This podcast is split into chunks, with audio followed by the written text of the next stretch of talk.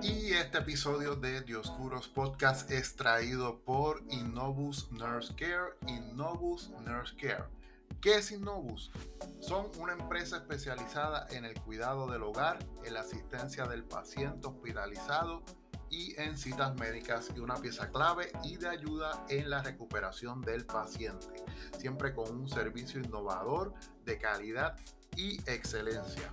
Para irnos más específicos sobre los servicios de Innovus, cuentan con cuidado de ama de llaves, acompañante, auxiliar de salud, asisten en el baño, arreglo personal, higiene, la movilidad, alimentación y preparación de alimentos, acompañante para citas médicas durante la hospitalización y periodo de recuperación.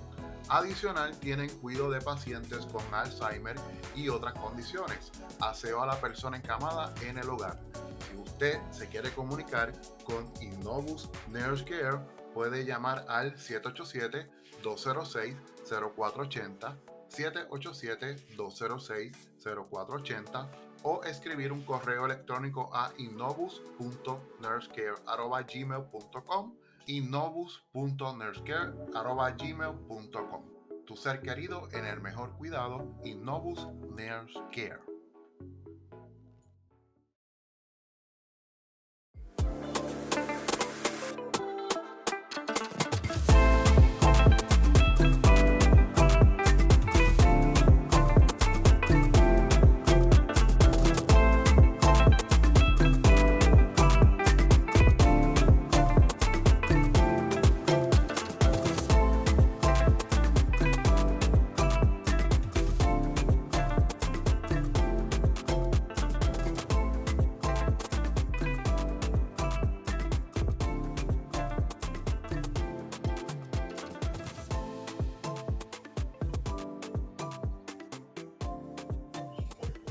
Saludos compañeros y compañeras y bienvenido a tu podcast Dioscuro Podcast.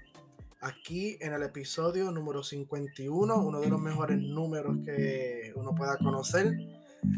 Y en vivo desde Ponce, Puerto Rico, grabando hoy 2 de agosto del año 2022. Aquí de nuevo con mi compañero, colega y amigo Eliezer. Eliezer, un saludo. ¿Qué está pasando, Luis? Todo bien. El episodio 51. Podemos hacer un episodio completo de qué el 51 significa para ti. Pero no se va. Pero obviamente no vamos a entrar a eso.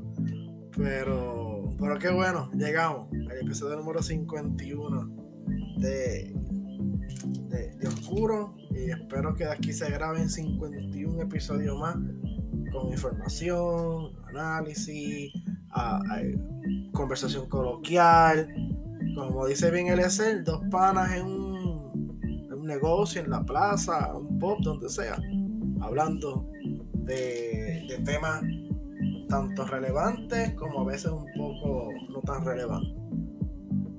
Eliezer, cuéntame cómo te ha ido este, en la semana, las vacaciones, cómo te han tratado. Mira, no he hecho, esta última semana no he hecho mucho, estoy este, en baja hecho mucho. Este. Hay que estar en vacaciones, eso, así tiene que ser. No hacer mucho, descansar. Mira, este. Ponce se fue para las pailas del infierno. Ay, mira, yo quiero hablar de eso, sí. Vamos a empezar a hablar de eso. Este. Eh, yo el día. El día como hoy, el día como hoy, rápido, lo voy a decir rápido, lo voy a soltar para vaya a los temas. Ayer, se, ayer el primero de agosto se celebra o se celebró el día de Spider-Man. Ayer. Sí. Ah, mira qué chévere, el primero de agosto. Ahí está. El día de Spider-Man. No, no, eh, no, oye, es, ese, eso es interesante porque Spider-Man es uno de los personajes más famosos, no solamente del mundo de Marvel, sino de todo el mundo de, de caricatura y dibujos animados. ¿Quién no conoce a Spider-Man? Spider-Man se conoce más que el mundo de Marvel. Es el superhéroe, el superhéroe más conocido. ¿Por qué es el más conocido? Porque cuando se crea el mundo de Marvel y, y, y Jack y Stan Lee crea todos estos superhéroes, se da cuenta de que todos los personajes tienen unos poderes sobrenaturales, eh, están este, en una órbita que no es la misma línea que el ciudadano común.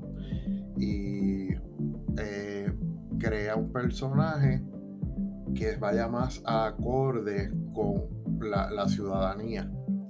Ahí es que crea a Peter Parker y a Spider-Man. Entonces, si, si nosotros crecimos con esa trilogía de Sam Raimi de, de Spider-Man, eh, pudimos ver en las tres películas que Spider-Man la pasa horrible, o sea, tiene un trabajo repartiendo pizza, este, eh, va a la universidad con todas las vicisitudes, es, este, es casi pobre, este, vive en apartamentos bien, bien, bien, bien jaquíticos, por eso mismo, porque es lo más que se asemeja a un ciudadano que pueda estar pasando lo malísimo más allá de, estos personajes que tienen superpoderes como un Tony Stark, que es un, eh, un, playboy, un, millonario, pues por eso es que yo creo que esa es la importancia de Spider-Man, más allá de, sus de, sus de sus poderes. Ah, exacto, y, y eh, fíjate, Marvel tiende a tener algunos personajes con un trasfondo, un background bien simple y sencillo porque Spider-Man, ¿verdad? Peter Parker era un simple muchacho de la ciudad de Nueva York que tenía que hacer su, vida como cualquier otra persona. Bueno, él normalmente se le conoce como tu vecino amistoso, ¿verdad? Your friendly neighbor Spider-Man. Era un vecino amistoso que podía obtener cualquier persona. Igual que también este el Capitán América, Steve Rogers, ¿verdad? Que es el nombre de Capitán América. Él también fue una persona como corriente, sencilla, que se apunta en la milicia, también de la ciudad de Nueva York, y se convierte, ¿verdad? Eventualmente en una de las super figuras más importantes del mundo de Marvel.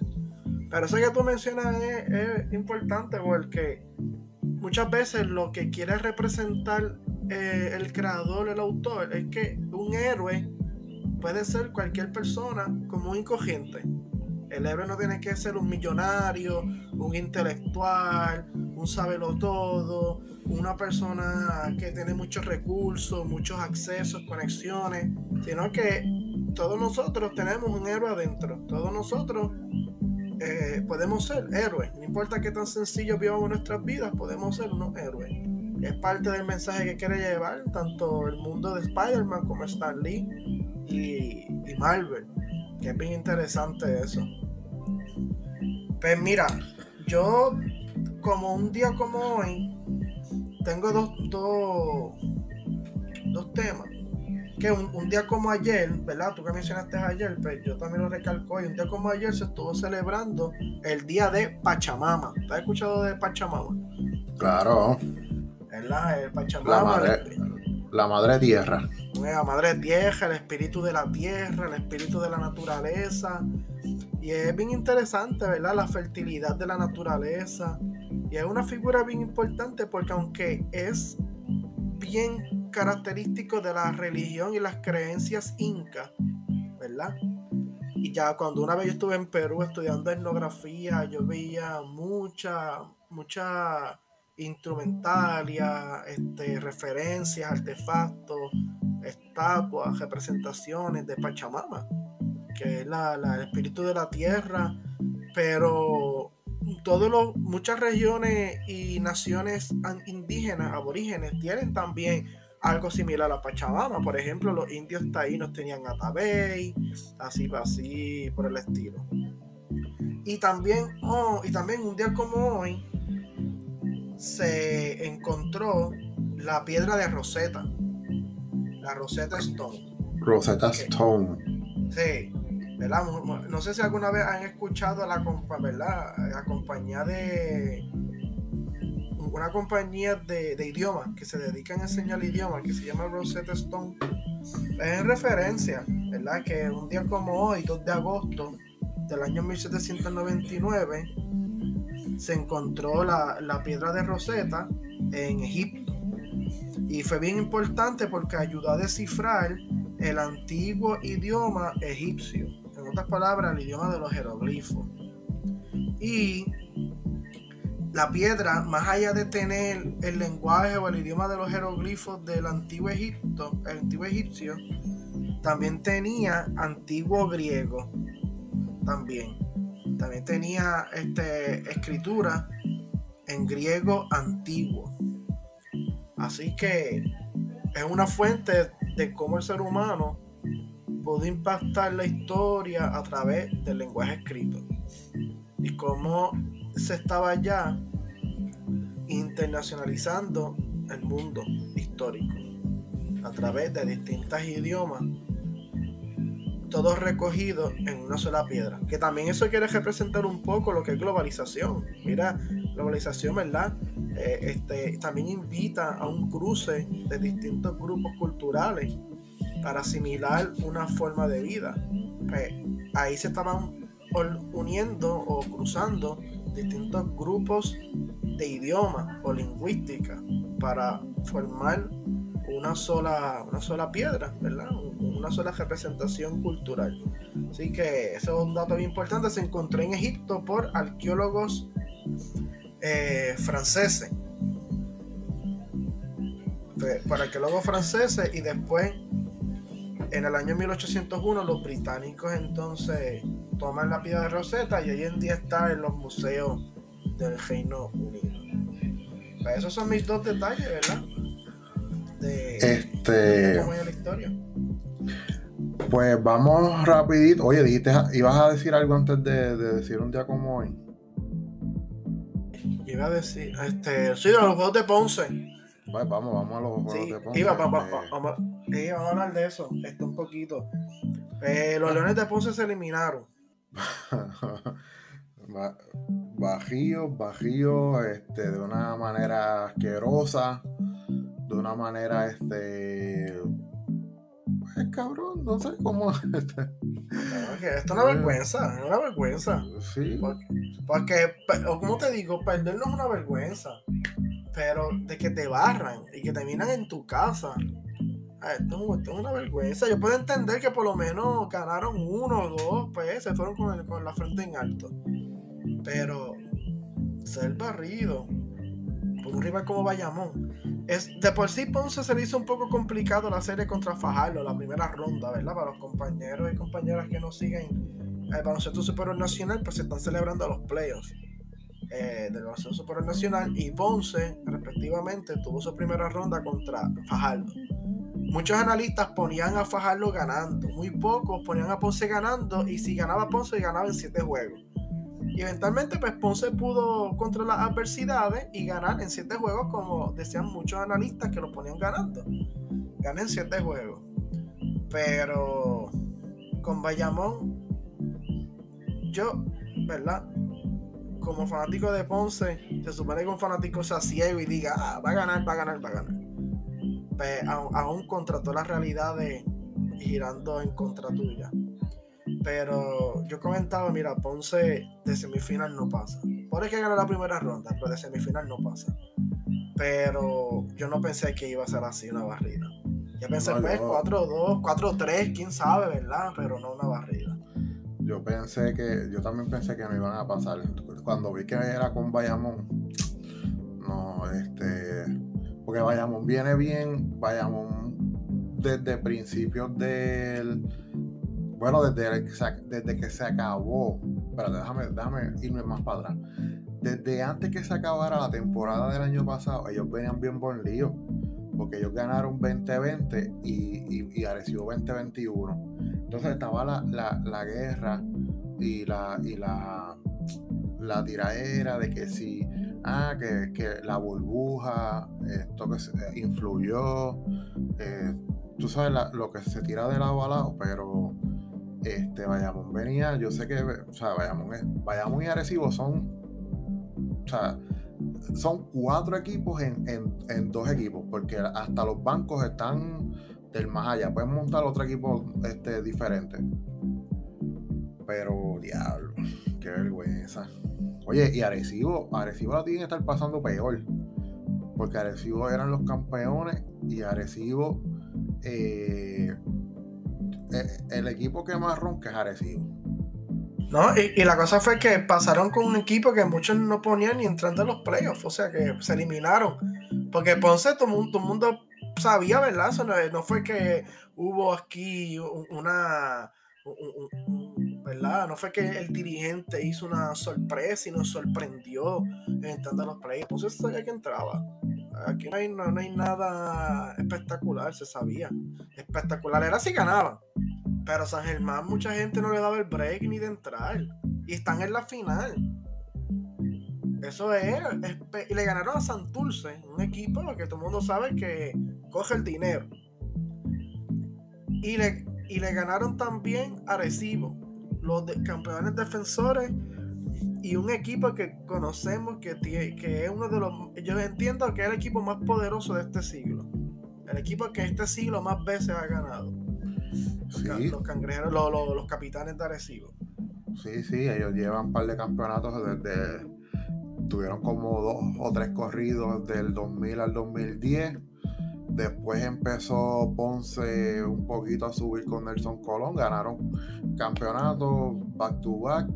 Eh, eso fue en la primera eh, mitad de la segunda década, del 2010 al 2020. Y después, ahora a finales de la segunda de, esta década, eh, volvió este Arecibo a subir. Y, mano, tienen tremendo equipo de trabajo siempre acoplado, mano. Que vaya, pero hay que decir una cosa. Este, Arecibo tiene muchos jugadores bien veteranos ya que están en, las últimas también. Que yo creo que el año que viene vienen muchos cambios para ese equipo. Y algo que tú dices, eh, tú mencionaste Ponce, quedó campeón 2014-2015, pero también hay que recalcar que, que Ponce ganó en la final contra Arecibo. O sea, que Arecibo estuvo también a punto de ganar en el 2014-2015. Porque fue contra Arecibo que Ponce ganó en la final. Que también, ¿verdad? Este, Arecibo quede campeón o no quede campeón, siempre juega bien. Siempre tiene una buena demostración de la temporada regular. Y yo estaba leyendo hace poco las primeras palabras del dirigente de Arecibo, Pachico. Comentando que fue un, fracaso de temporada porque no entraron a los playoffs. Digo, no, no llegaron a la final ni quedaron campeón. Pero hay que reconocer que Arecibo es un equipo que siempre llega lejos. Era un equipo bien fuerte. Pachicruz, un buen dirigente. Y es un equipo que siempre mete temor a quien sea. Y es favorito. Siempre favorito. Como tú dices, jugadores que ya están entrando en edad. ¿Verdad? Ya Walter Hodge está en, su treinta y pico, o sea, treinta y pico ya para los 40, tiene como 36 por ahí, 35, 36. David Huerta también ya está entrando en su edad. Eh, Chinemeno Onolu estuvo lesionado y llegó al último juego ayer, pero ya también está en su edad.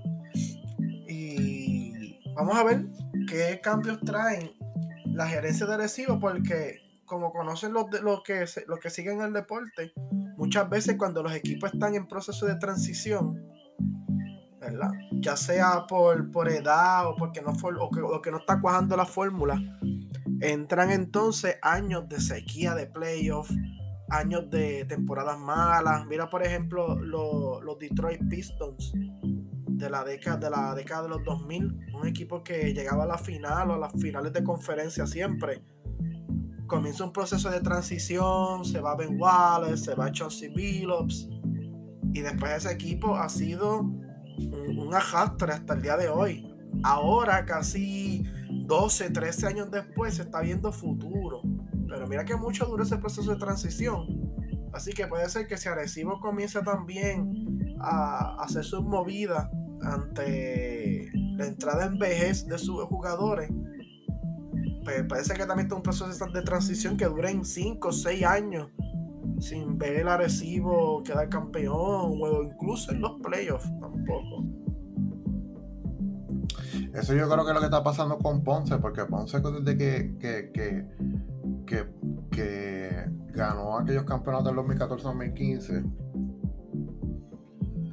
eh, tiene un equipo bien acoplado y unos esfuerzos que, que, metían la bola y hacían lo que tenían que hacer. Ahora en estos playoffs, los esfuerzos de Ponce no metían la bola y, casi no, no, hacían el trabajo que tenían que hacer. Y desde que Ponce salió de My Harris, de. ¿Cómo se llama este que está jugando con Bayamón ahora? Que, que, es de Sudáfrica, se me olvida el nombre. Anyway, este. Ah, Aidiogu, Aidiogu. Eso, esos jugadores, este eh, estábamos establecidos en Ponce y tenían mucho tiempo eh, jugando ya, tenían varios años, entonces pues ellos al estar ya acoplados pues eh, se hacía más fácil como lo está pasando con Arecibo durante los últimos, este, las últimas temporadas. Pero Ponce desde que salió de My Harris, desde que ganaron los campeonatos y no han vuelto a retomar, han estado en constante cambio. Y parte de esos cambios, mira, sacaron a Nelson Colón, eh, han cambiado mucho de, de, refuerzo año tras año y no tienen refuerzos estables que conozcan la franquicia de un año hacia otro. Así que ya van varios años que, que, que Ponce está en esa posición que tú mencionas de la transición. Así que veremos a ver eh, yo creo que, y, yo creo que de las fanaticadas que hay en el BCN, la de, la de Ponce es como que de las más exigentes y la que pide unas acciones bien concretas. Vamos a ver qué, vendrá el año que viene. No, y no, la, de Ponce es definitivamente una fanaticada bien exigente, bien, bien exigente. Pero eso que tú mencionas, eh, concuerdo contigo eso de Ponce, ¿verdad? Que hice proceso de transición, porque en el 2019 sí llegamos a la final, pero una final que no se esperaba. Bueno, mucha gente no esperaba que Ponce llegara a la final y contigo se la perdió. Pero, gente, si venimos a ver, Ponce no queda campeón desde el año 2015. Ya vamos casi para 10 años. Porque allá, cuando Ponce juega el año que viene, va a ser el 2023 ya vamos a 8 años, ya casi para 10 años desde que la última vez que Ponce quedó campeón. Tal vez parece que fue los otros días que quedamos campeón, porque a veces yo tengo ese, e, ese pensar de que quedamos campeón los otros días. Pero cuando tú vienes a, reflexionar y analizar, no quedamos campeón los otros días. Ya vamos casi para 10 años de la última vez que quedamos campeón. Y ya es tiempo, porque Ponce es un equipo de primera, una ciudad de primera. Se supone que que mínimo quedemos campeón por lo menos una vez cada cinco años, como mínimo. Y ya vamos para 10 años casi. Así que es otro, ¿verdad? Otra cosa que tenemos que estar pendientes nosotros los ponceños también. Y, todos los fanáticos de los leones, ¿verdad? No tienes que ser ponceño para ser fanático de, los leones de Ponce. Pues veremos a ver. Oye, este, otras cosas que han pasado todos estos días, este, es lo de que se dio la, la Comic Con de San Diego.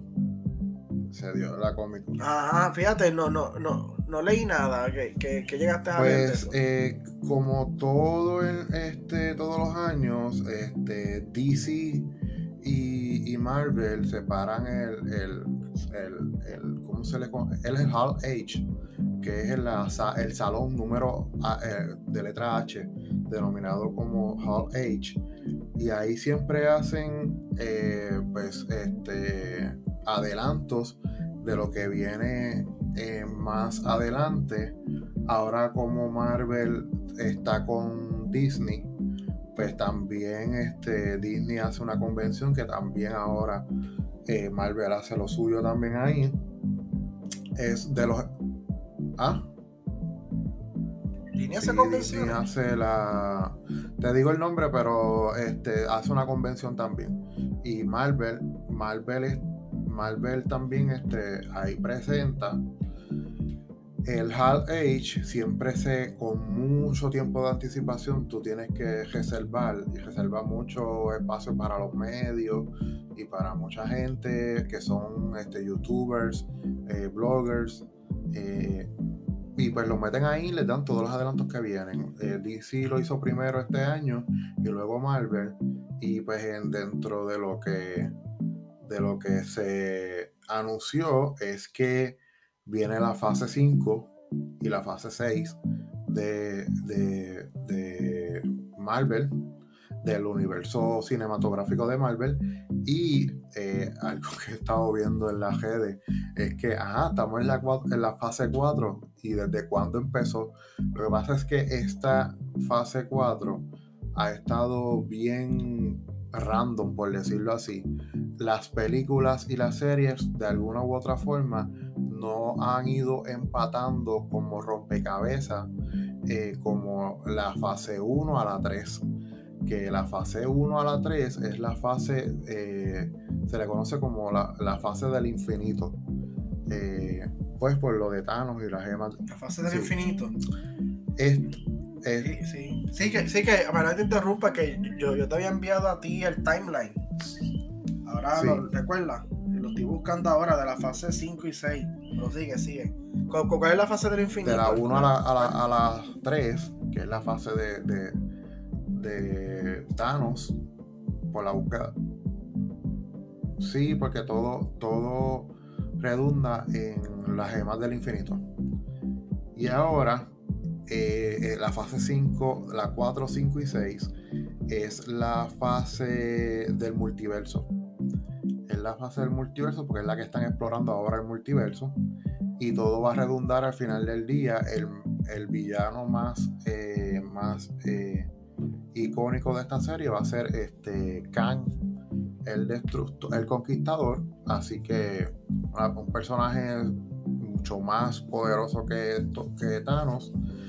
Y además de esas fases, eh, que son las dos próximas que vienen, anunciaron muchas de las series y películas que vienen. Entre la de Spider-Man, Guardianes de la Galaxia 3, la segunda temporada de Loki, viene Blade, eh, viene Agatha, Agatha es la mala que salió en.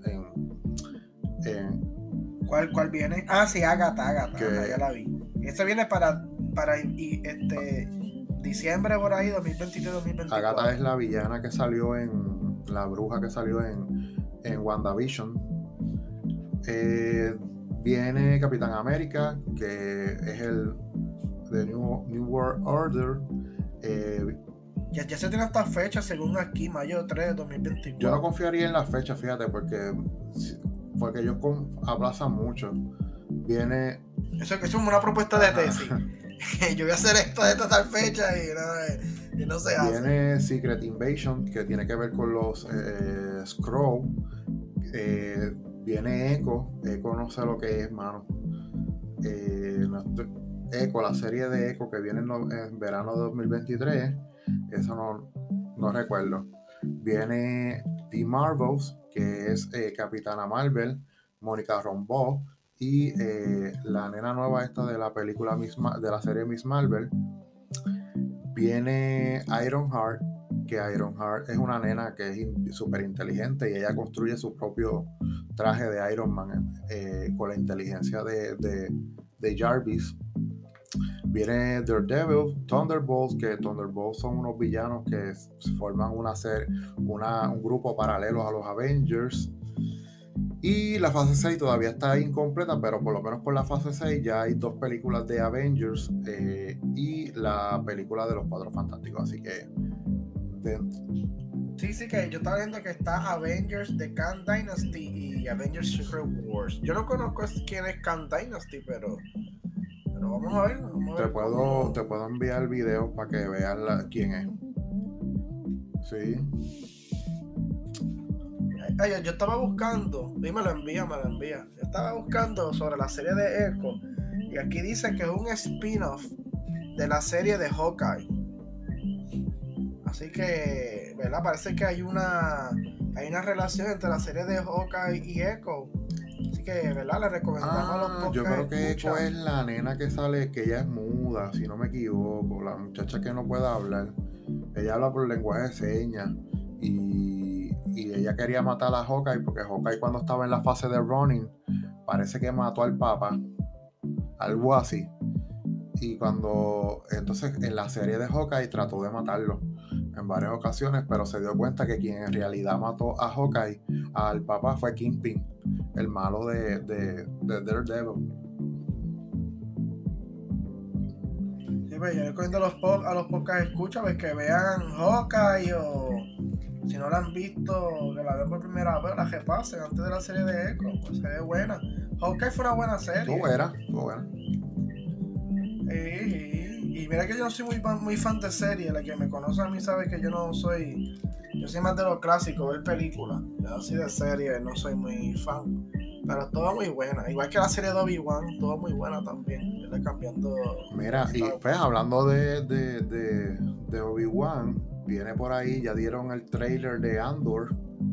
ah, lo vi, ah, qué clase, mira, al principio yo tenía mi, mi, mi reserva, yo dije, pero pues, que ese personaje está chévere, pero ¿por qué tirarle el chicle de él? ¿Por qué, ¿Por qué hay que hacer ahora de todo el mundo algo?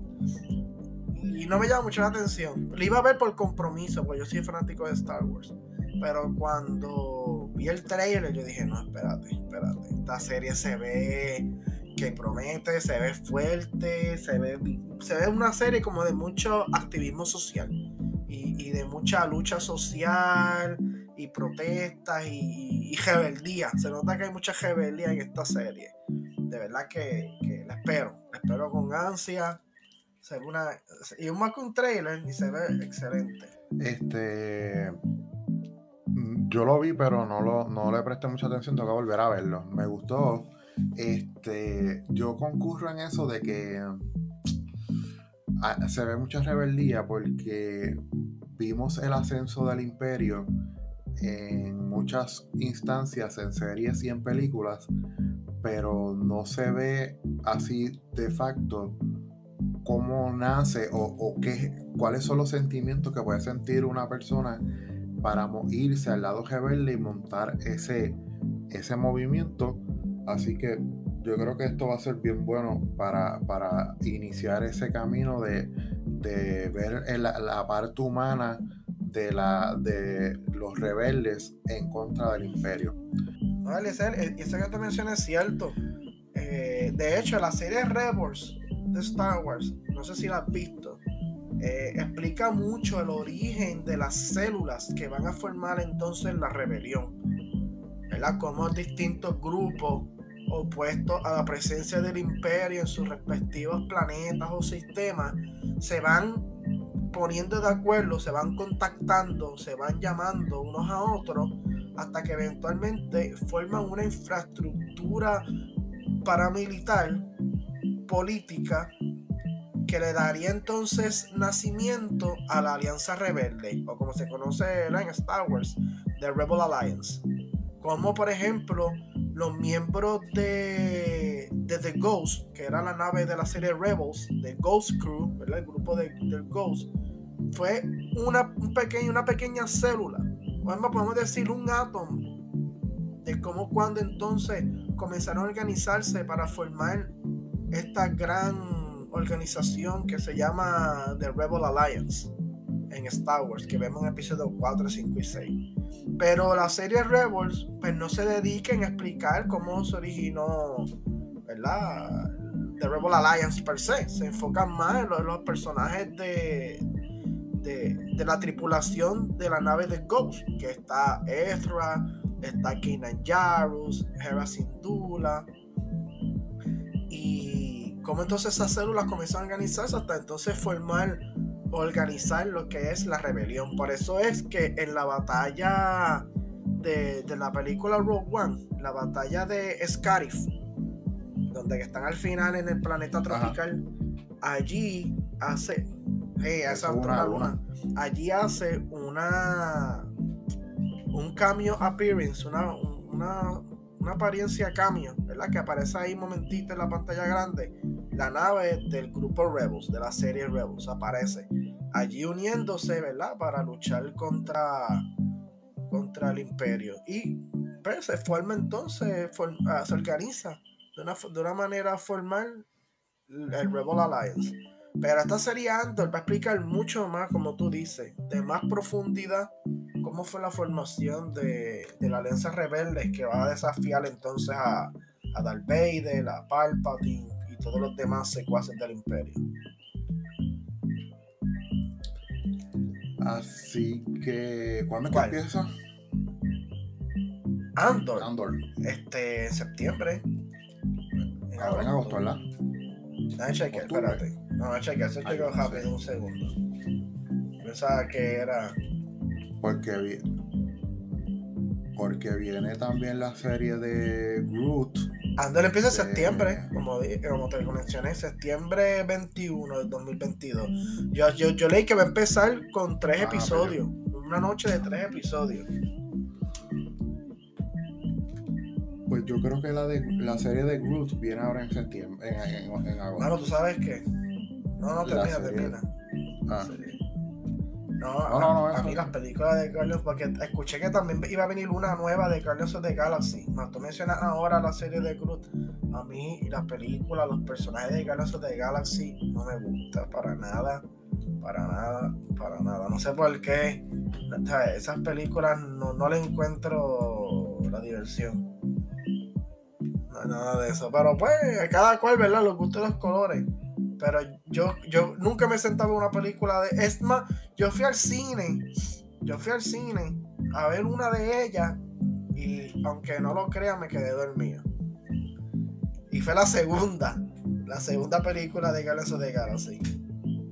No sé si era que estaba cansado. buena. Pero yo sé que yo estaba. ¿Será que no sé? Yo recién había llegado a Florida y todavía estaba cansado del viaje. Porque la vi en Florida. Pero me, llamó la atención. Bueno, Buena, a mí me gustan.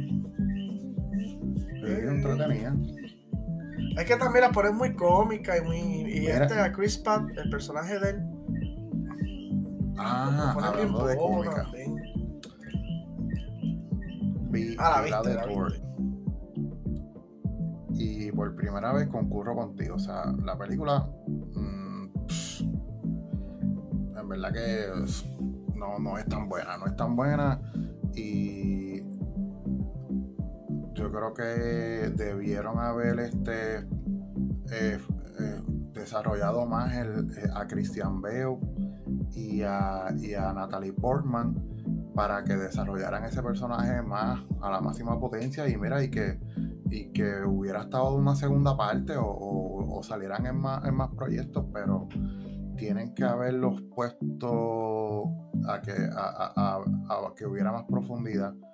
Y pues no está tan la película en verdad que no está tan yo yo yo esperaba que- como era como el este el director es el mismo de Ragnarok Taika Waititi pues yo pensé que que sí es, va- es la misma línea en verdad que es la misma línea pero me gustó más la, la, la de A Ragnarok mí también, pero. Ragnarok yo la encontré igual, muy cómica, muy pelona, muy boba. Y esas películas así a mí este, no, me, no, me, no me llama la atención a mí. Y yo- pero Ragnarok, Mira, la parte, la parte que, que, que al principio, que este, Thor está luchando, que llega, porque son los guardianes los que están luchando contra aquellas cosas pelúas, este, que llega este Thor y hace una y pelea con ellos, pero de una manera, o sea, que lo ponen en ridículo. Este, a mí me da, a mí me da gracia y no me quejo, pero contra, eh, o sea, hay cosas que, que pues, están de más. Pero pues, está, está entretenida y, y yo creo que va rumbo cuando salgan estos youtubers y estos críticos de cine a hacer estos top 5 o top 10 de, de las peores películas de Marvel, posiblemente eh, Thor, eh, Love and Thunder esté ahí. La segunda película de Thor, que fue la de, ¿cómo que se llama? La segunda, de Dark World. Esa, ta- esa también está catalogada como una de las peores películas de, de Marvel. Eh, eh, no, yo no la, yo ni me yo acuerdo de ella. yo, creo que yo ni la vi en el Así cine, yo la vine que- a ver en TNT cuando la dieron. Pues estaría cabrón, está cabrón que dos películas de un mismo personaje estén en el top 10 o top 5 de las peores películas de, del universo. ¿Y, tú sabes, ¿Y cuántas películas van de Marvel? Van como 20 y pico de películas. O sea que estamos hablando de un montón. Y está, fuerte. Pero nada, lo quería decir para efectos de récord porque tú lo habías... Ah, No, no, que tú lo habías mencionado tu parte, pero yo no, yo no había dicho. No, y ahora que tú mencionas a Taika Waititi, él también tiene bajo su, su tutela futuros proyectos de Star Wars. Y me preocupa porque ya de por sí los episodios de Star Wars no me gustaron mucho, especialmente de las Jedi. Y darle a ese señor películas de Star Wars y que tengan la misma línea este de Thor de tanto Ragnarok como de Love and Thunder, la verdad que me preocupa. Porque Star Wars no es con la misma línea cómica de Thor, ni de Love and Thunder, ni nada de eso. Está una película seria, que sí hay veces de risa, pues claro, pero no se enfatiza en ser torpe. Este Taika Waititi, él enfatiza en ser torpe en las películas. Star Wars no es así. Sí puede haber personajes torpes, como Citripio, aunque ¿verdad? no es tan torpe, habla no sé cuántos millones de idiomas galácticos. Pero Taika Waititi, él se enfoca mucho en, la torpeda. Y Star Wars no es así. Y entonces vimos en las películas nuevas, ¿verdad? Como en The Last Jedi y The Rise of Skywalker, como algunos personajes empezaron a tener ese papel de torpe. Por ejemplo, General Hux en The Force Awakens, él era ahí, ese señor, olvídate, un género soviético parecía. Y cuando viene a, a, hacer The Last Jedi y Rise of Skywalker, le ponen esa forma de cómico torpe. Y trataron de meter mucha comedia torpe en Rise of Skywalker también. Y un poco en The Last Jedi. Que The Last Jedi no funcionó para nada. Y eso no es Star Wars. Eso no, eso no es la línea de Star Wars. No traten de poner cómica Star Wars porque no es. Así que si este señor viene también a dirigir Star Wars, que viene a hacer una o dos películas, de verdad que me preocupa mucho.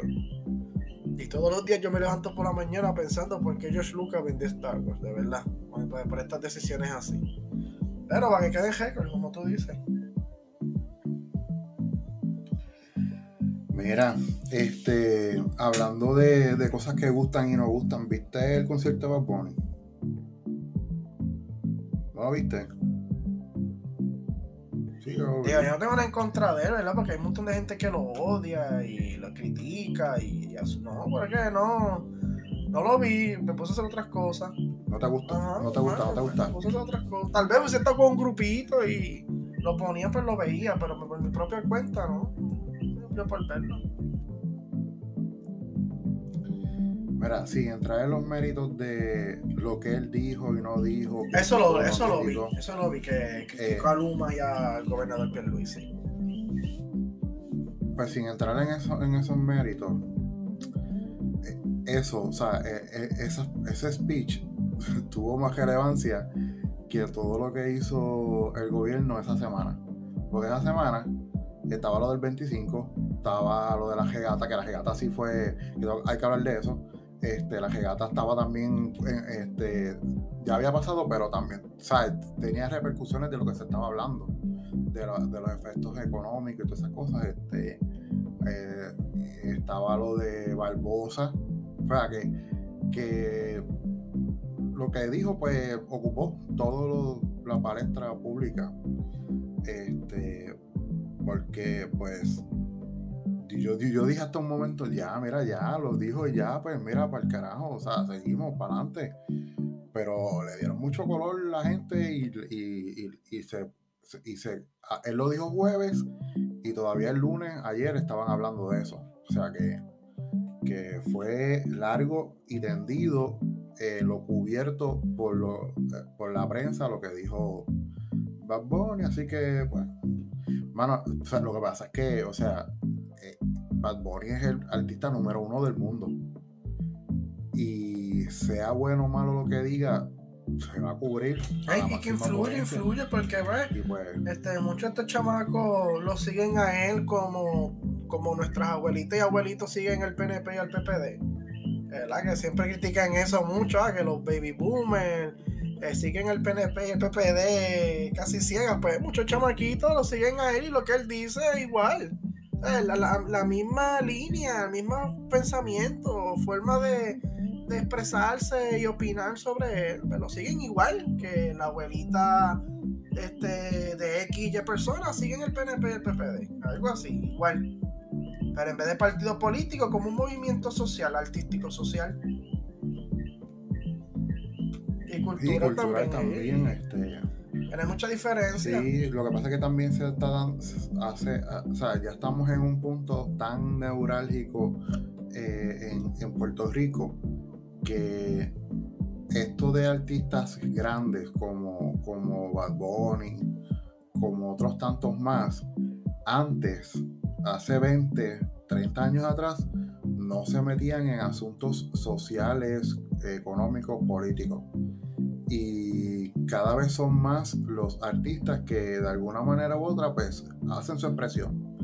Y, se, y, y antes no lo hacían pues por el que dirán, tenían que cuidar una imagen, tenían que tener un perfil, pero ahora se dieron, ahora se ha dado el movimiento de que pues ahora lo dicen y pues eh, eh, ya, ya dejan a un lado su perfil y su imagen y ven esto como una faena más dentro de, de lo que es ser artista, así que por eso es que mucha gente en el 2019 pues, se unieron a, este movimiento en cuestión de artistas, ¿verdad? Que se integraron y de, y de todos lados, porque ahora, por lo más mínimo que está pasando en Puerto Rico, o sea, ya los artistas hablan, o sea, y independientemente lo que la gente piense bien o mal de Bad pues este eh, influye, como tú dices, así que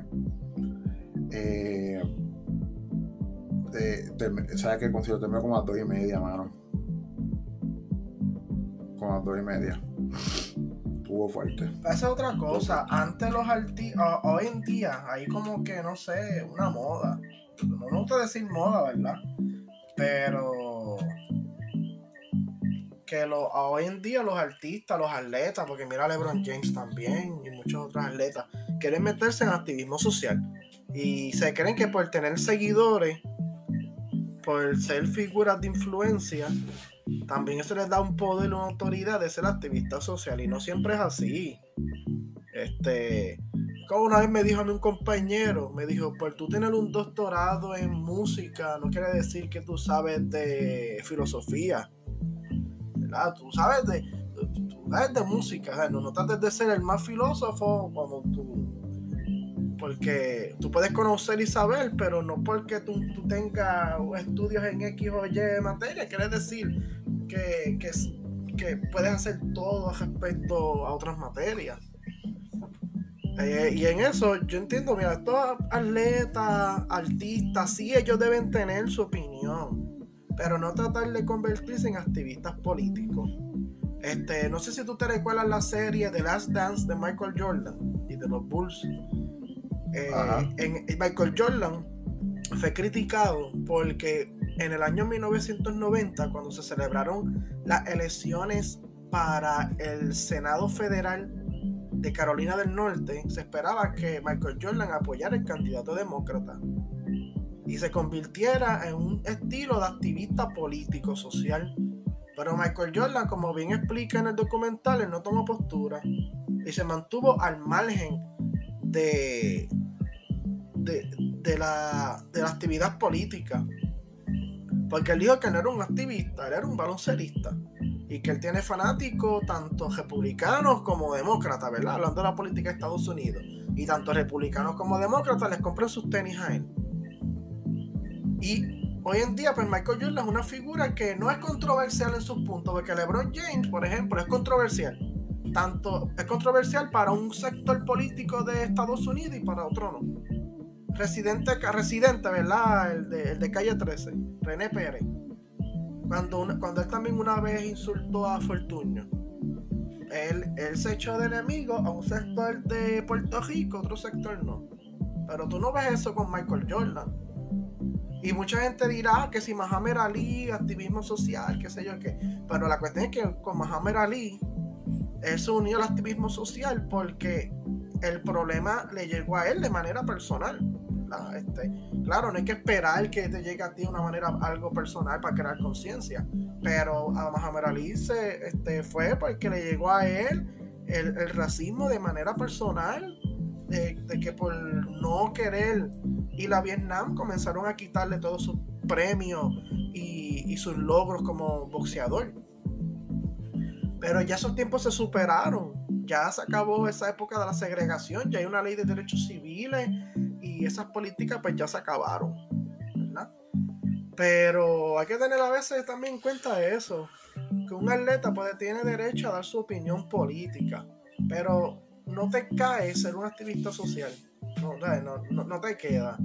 Porque tú eres un profesional que tienes clientes de ambos grupos que esos grupos no se fijan en ti como figura política, social, se fijan en ti como un entretenimiento para relajarse y disfrutar en familia. Para eso veces hay que tener cuidado, porque ahora ves Calle 3, ahora estamos a Calle 13 es un activista social, pero muchas veces eso no funciona. No, pero yo creo que a Calle, Calle 13 no se puede comparar, él siempre lo fue desde un principio. Sea, eh, eh, compararlo con otros artistas que ahora es que están utilizando su. Pero ¿cómo, pero, pero ¿cómo que desde un pues, principio? Porque yo lo conocí como cantante. Después fue que se unió al verano del día. Pero antes de cantante, que era él. No, no. Él, él, digo, desde que él empezó con Calle 13 estoy hablando. O sea, siempre fue ah, bien vocal. Y por eso es que sí, o sea, que él siempre fue bien, él fue siempre un activista tú mencionas. pero, eh, pero Calle yo creo 13, que él, no cae en la comparación con otros 13 quiere también tomar el rumbo de activismo social. Mira cuando este lo, cuando entrevistaron a uno de los de los directores de él en Honda Pelotadura, que no sé si ya te a ver la entrevista, que se espera hacer un movimiento que para el 2000 este tanto puede venir un movimiento fuerte, 2024 año electoral que se espera un movimiento grande de sociedad y país para el 2024 convocado por Bad Bunny. ¿Eso es activismo social? No, eso no. Ah, bueno, bueno, yo no sé futuro, ¿verdad? Eso, es lo que se habló allí. Pero eso no va a pasar, eso son. Pero a él le gusta, pero a él le gusta que se forman. con activismo social, porque si no, no se hubiese unido a lo de las protestas contra Ricardo José yo. Porque eso fue activismo social, igual que Ricky Martin igual que otros más. Sí, pero es que eso fue un momento, o sea, eso no... Eh, por eso que te digo, o sea, de todos los artistas que fueron en el 2019, el más activo es Calle 13.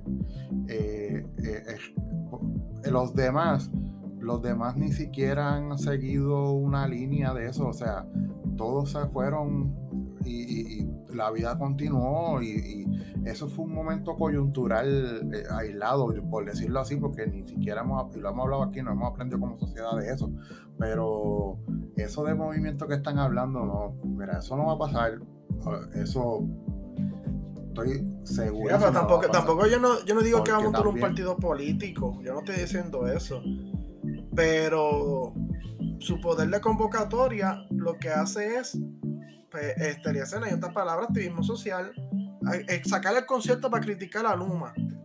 ¿Por qué no lo hace de manera personal, verdad? Una entrevista personal. ¿Por qué tiene que usar la plataforma del concierto, que está siendo visto por millones y millones de personas? Eso es activismo social, utilizar la plataforma del concierto. Eh, no, mira, utilizar también. Yo, yo, yo, no estoy criticando. Porque, porque lo, de criticar a Luis y pues, cada, todo el mundo puede criticar a los políticos. Aunque también utilizar la plataforma del, del concierto. ¿Verdad? Eso también hay que, hay, que de esto. Pero lo de Luma, ¿verdad? Y cuando está tan caliente el tema y tantas marchas y protestas, eso se, se, ve que es parte del activismo social. Pero es su derecho. Michael Jordan decidió no ser activista social, él lo dice bien claro en The Last Dance. Pero este decidió, Bad Bunny decidió pues, eh, coquetearlo, jugarlo, hasta a veces prestarse va a ser activista social, pero está bien. Igual que los cabilderos, ser cabildero no es malo, como lo quieren añadir, las poner aquí, pues ser activista social tampoco. Pues. Ah, bueno, este está bueno el tema, el, el, de esto, el, punto. Pero, pero para mí, que él se quiere pintar un poco como este líder social, activista social Manda a recoger las playas después, eso se ve como de activismo ambientalista, este, también a la, a, la misma vez. Y, y, y, parte de estos cantantes, ¿verdad? Tú tienes tantos seguidores, es que tú tienes un compromiso social. Porque tú eres, a la gente que te sigue, a la misma vez, de manera inconsciente o consciente, te ven como ejemplo. ¿verdad? Tú, este, tú, tú como artista o como atleta lo reconozcas o no. Por eso es que en, cuando tú estás en esa posición, tú tienes que tener extra cuidado porque la opinión tuya se refleja en millones y millones y millones de personas más. Se refleja y lo, y lo toman como punto de este partida. Ahí entonces entra lo que se llama pues, la cuestión de activismo social. Pero no es como yo, ¿verdad? Que a mí me escuchan dos o tres personas y ya, ¿verdad? yo, no, yo no tengo ese riesgo, pero ellos sí. Sí, pero ellos tienen unos standing que se supone que sean, sigo, por lo que tú dices, por la influencia que ellos tienen, deben tener, eh, saber estar, con, no, no tener cuidado, sino estar conscientes de lo que dicen, porque se puede, tiene, puede tener repercusiones.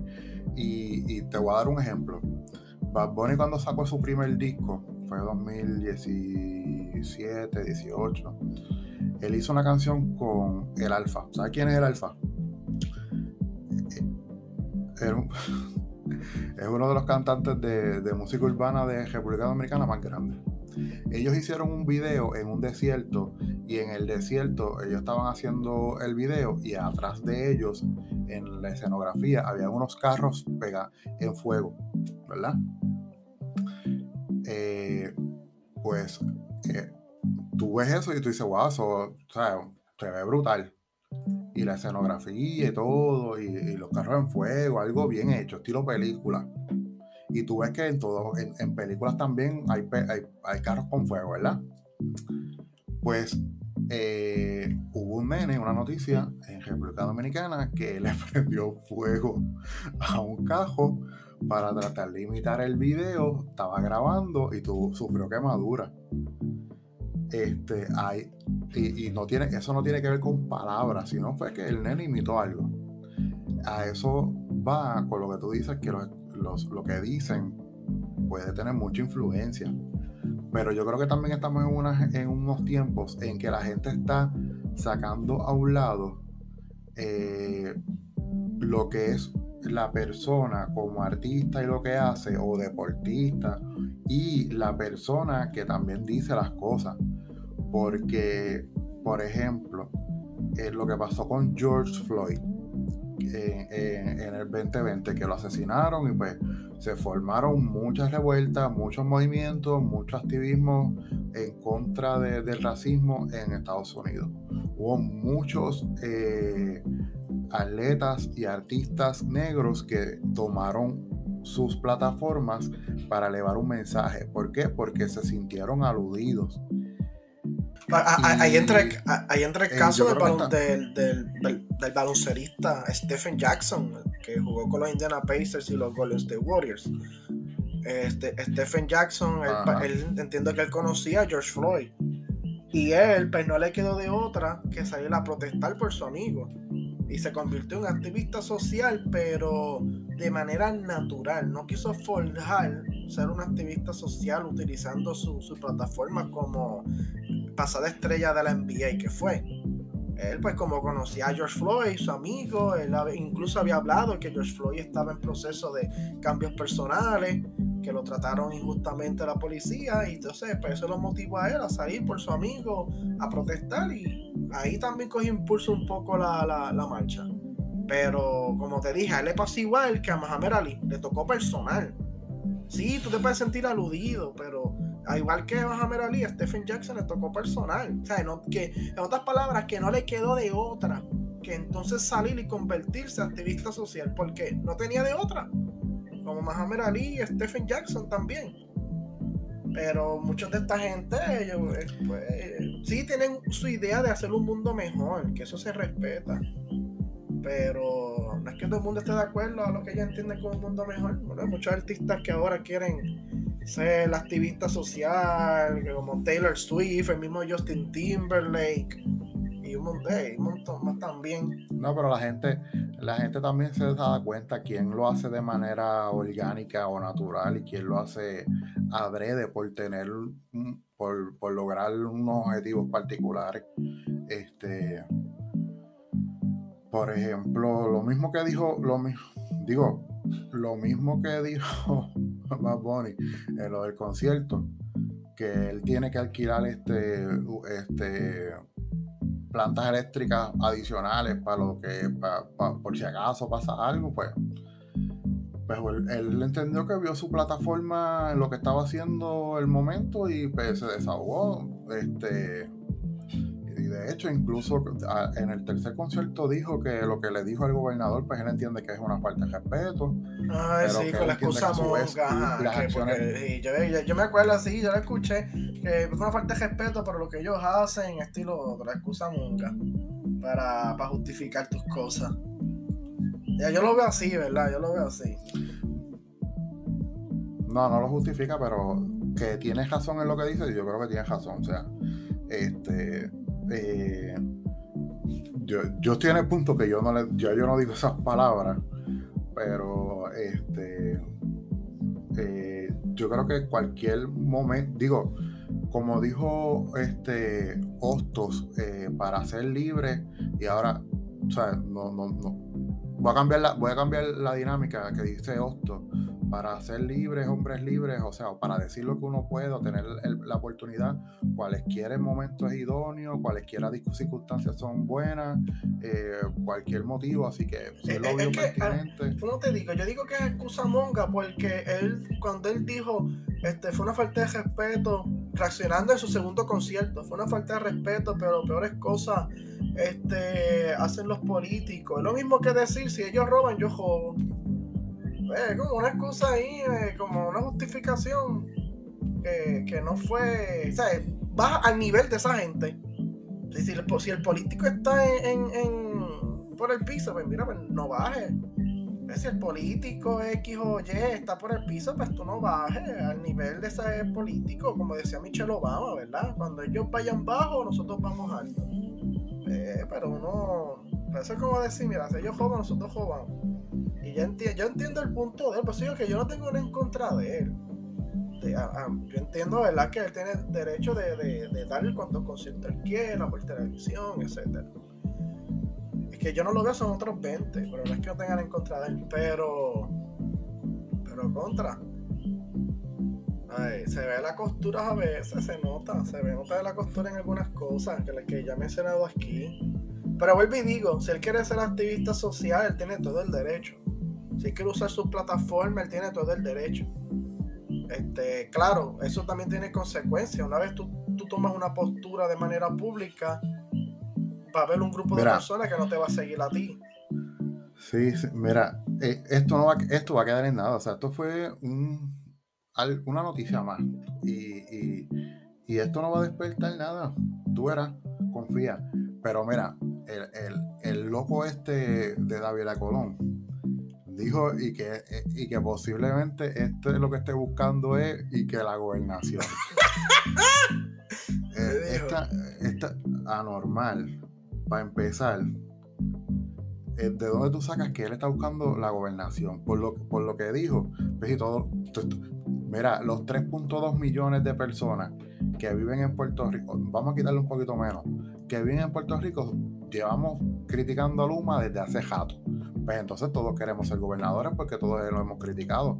Además que, loco, va a poner lo que tiene son 28 años. Le faltan 7, 7 para ser... Le, le faltan 7 para ser gobernador si es que quiere ser y no lo quiere hacer. Pero... Como el artista número uno, el artista número uno, ganando millones, cientos de millones de dólares que tiene el mundo artístico agajado por el mango, va a dejar, hablando económicamente, va a dejar toda su fama en el momento que no ha bajado. Desde el 2017-18 va subiendo, va subiendo, va subiendo y va escalando la fama y está pisando el mundo. Va a dejar todo eso para ser gobernador. Una persona que, no, que, que es artista. O sea, ni, la persona, o sea, ni Raymond Arieta, cabrón. Que Raymond Arieta, tú sabes que, que todo el mundo lo quiere. No, eso. Fíjate, pero tú crees que, que Bad Bunny de aquí a 8 años más, ¿verdad? Suponiendo que a los No. 35 corre para gobernador, ¿tú crees que lo- de aquí a 8 años más va a estar pegado todavía? Va a estar en, el, en, Eh. en la cima de su carrera todavía, va a atraer tanto público como trae todavía de aquí a 8 años más. No sé, no sé. Porque es que Bad Bunny, Bad Bunny, Bad Bunny es algo eh, único. O sea, lo que estamos viendo en Bad Bunny, yo, como persona que, que- me gusta el reggaetón y soy músico y estudio estas cosas desde una perspectiva autodidacta, pues eh, es algo único. O sea, no se, no se puede.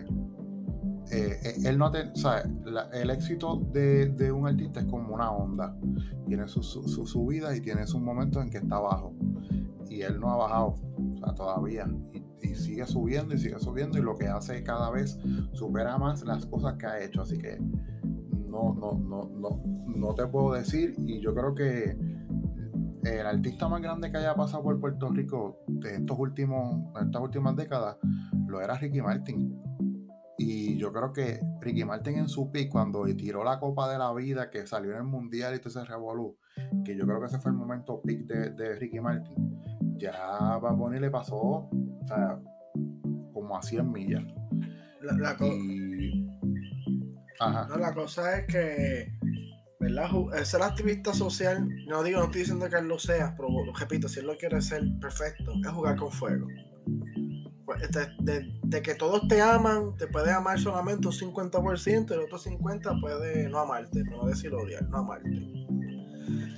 Este, siempre da ese David Colón, pues él, él le gusta exagerar la nota. Pero yo imagino que él lo dice, ¿verdad? Desde el punto de vista No normal. que él puede convocar personas y si apoya, por ejemplo, algún partido donde, donde los jóvenes se, se visualizan mucho, se identifican mucho como Victoria Ciudadana o el PIB, eh, y él viene y apoya, por ejemplo, a Victoria Ciudadana y dice, yo voy a votar por ellos, vamos a votar por ellos, al cierre voy a dar un super concierto en el cierre de campaña, vámonos con Victoria Ciudadana, pues él dice, mira, pues entonces él tiene chances de ganar.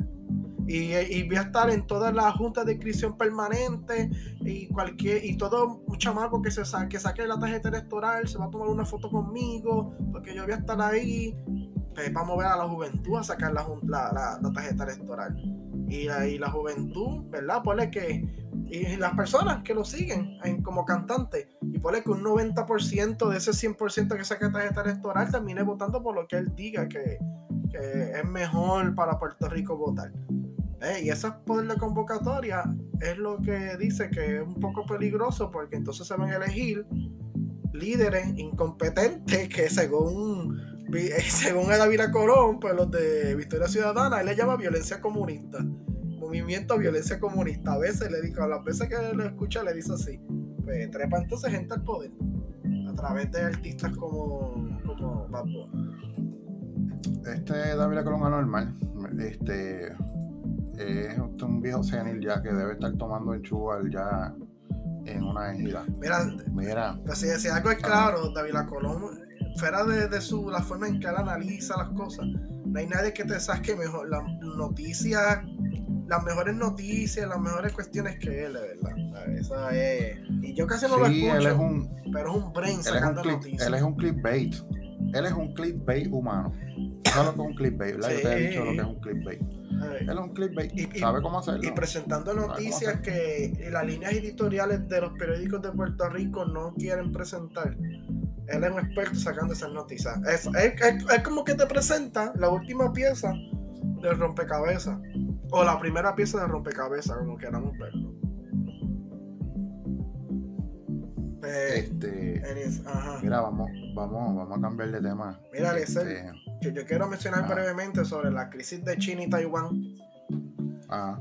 pues, ¿verdad? Nuestro podcast escucha en estos días recientes se ha dado la noticia que la presidenta de la Cámara de Representantes en Estados Unidos, ¿verdad? La speaker, Nancy Pelosi, vas- hizo, Hoy, 2 de agosto, pero ya estos días se había hecho los rumores, un viaje oficial a Taiwán, también conocido como la República de China, a Taiwán.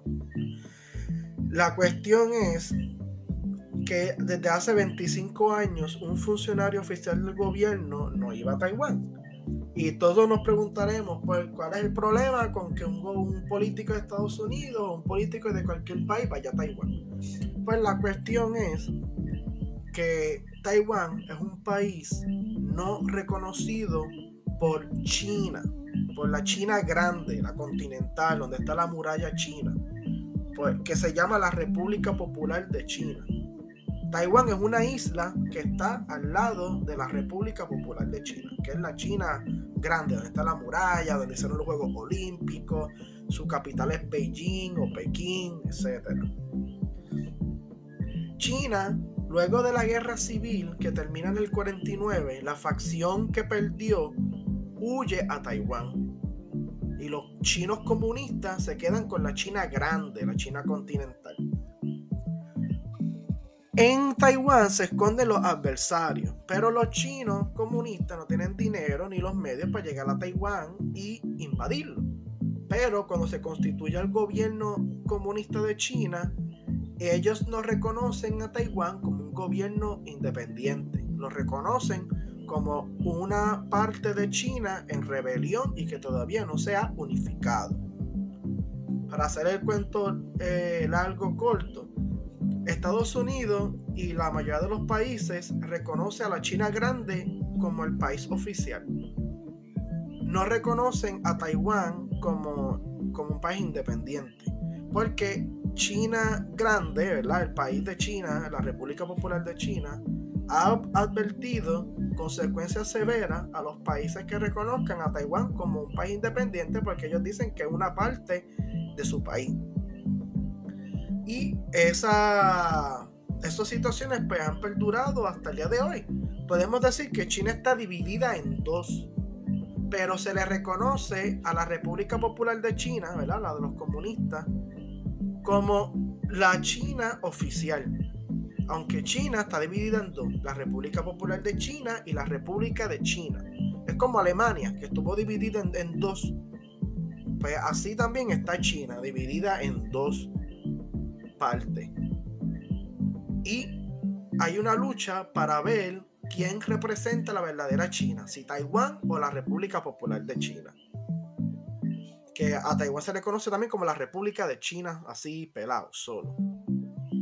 Pues la República Popular de China, que es la China comunista, ha lanzado una serie de advertencias a Nancy Pelosi y a cualquier dirigente de Estados Unidos que visitar a Taiwán es como reconocer al gobierno de Taiwán y que eso es una falta ante la autonomía de China. Ante el anuncio de la República Popular de China, ante el anuncio de que Nancy Pelosi, ¿verdad? La, la presidenta de la Cámara, iba a ir para Taiwán, China comenzó a lanzar de manera de práctica, ¿verdad? Entre comillas, una serie de misiles y disparos por el aire que se veían hasta Taiwán de una manera increíble. Mucha gente pensó que, te comenzó la invasión y la guerra. Pero fueron tiros para amedrentar o disparos y misiles para amedrentar y amenazar a la presidenta de la Cámara de Estados Unidos. Esa señora no le importó esa amenaza y aterrizó hoy en, Taiwán. La República Popular de China acaba de enviar unos 5 o 6 barcos militares para rodear a Taiwán ahora mismo. Así que una, está peligroso la atención. Está ahora mismo Taiwán rodeado de barcos militares según las noticias. Y la mayoría, o no la mayoría, un gran número de las tropas y armamento militar de China, de la República Popular de China, está en la, en la provincia de Fujian, que es la provincia más cercana a Taiwán todas dirigiendo sus armas y su armamento y sus misiles hacia Taiwán.